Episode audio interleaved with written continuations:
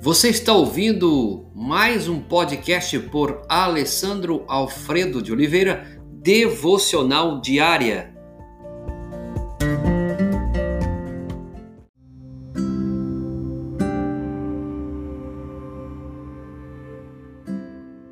Hoje vamos tratar o segundo ponto do sofrimento. Como vimos é, anteriormente, existe sofrimento causado pelo mau comportamento da pessoa, mas também há sofrimento causado pelo comportamento corajoso e bom. Então, no primeiro, falamos que o sofrimento é causado pelo mau comportamento da pessoa, e agora vamos tratar que o sofrimento também pode ser causado pelo comportamento corajoso e bom de uma pessoa. E vamos citar o exemplo de Paulo, Jeremias e o sofrimento da traição. Então, um comportamento assim talvez provo provoque ataques ou traições de outros. A Bíblia mostra que a maior parte dos sofrimentos de Paulo foi causada por essas atitudes. E o mesmo aconteceu com o profeta Jeremias.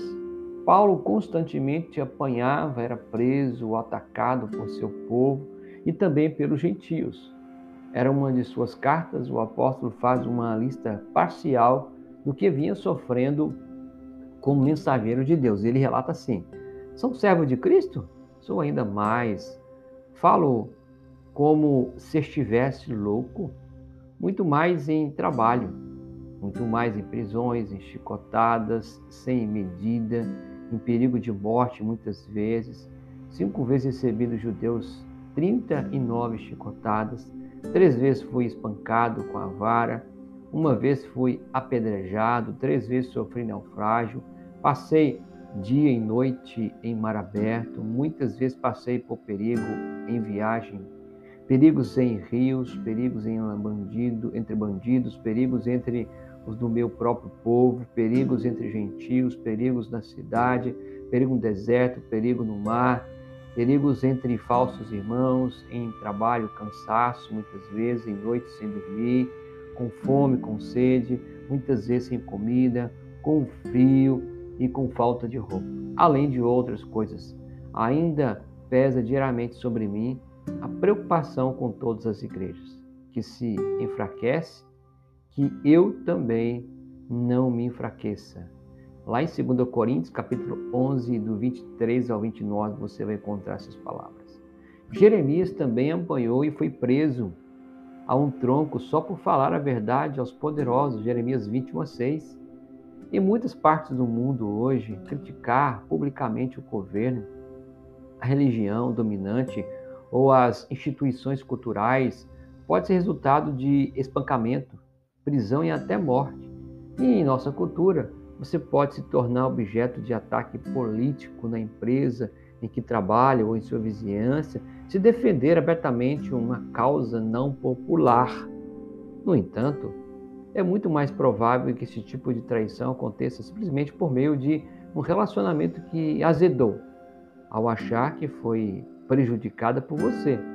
A pessoa talvez mergulhe num plano para feri-lo ou acabar com a sua reputação. Muitas vezes achamos que conhecemos bem alguém e ele acaba se voltando contra nós e ofendendo nossa reputação com o objetivo de avançar na carreira profissional ou satisfazer os próprios interesses. As traições pessoais são particularmente horríveis e podem nos levar à amargura e a um ódio que nos consome. Enquanto o primeiro tipo de sofrimento exige que nos arrependamos, o segundo requer que lutemos com a necessidade de perdoar. A tendência é nos tornarmos amargurados e esconder a aspereza e a crueldade crescendo sobre a imagem de vítima abnegada. Muitas vezes o confronto e a busca de justiça se fazem necessários, mas devem acontecer sem o espírito de vingança, o que o transformará numa pessoa pior e não melhor. Deus, ajuda-nos a compreender que quando nós tomarmos uma atitude corajosa diante da tua palavra, diante da tua verdade, diante da vida, podemos ser atacados, perseguidos. Ajuda-nos, ó Pai. Que a cada dia, diante de nossa caminhada, possamos perdoar aqueles, ó Pai, que têm nos ofendido. Ajuda-nos em nome de Jesus. Amém.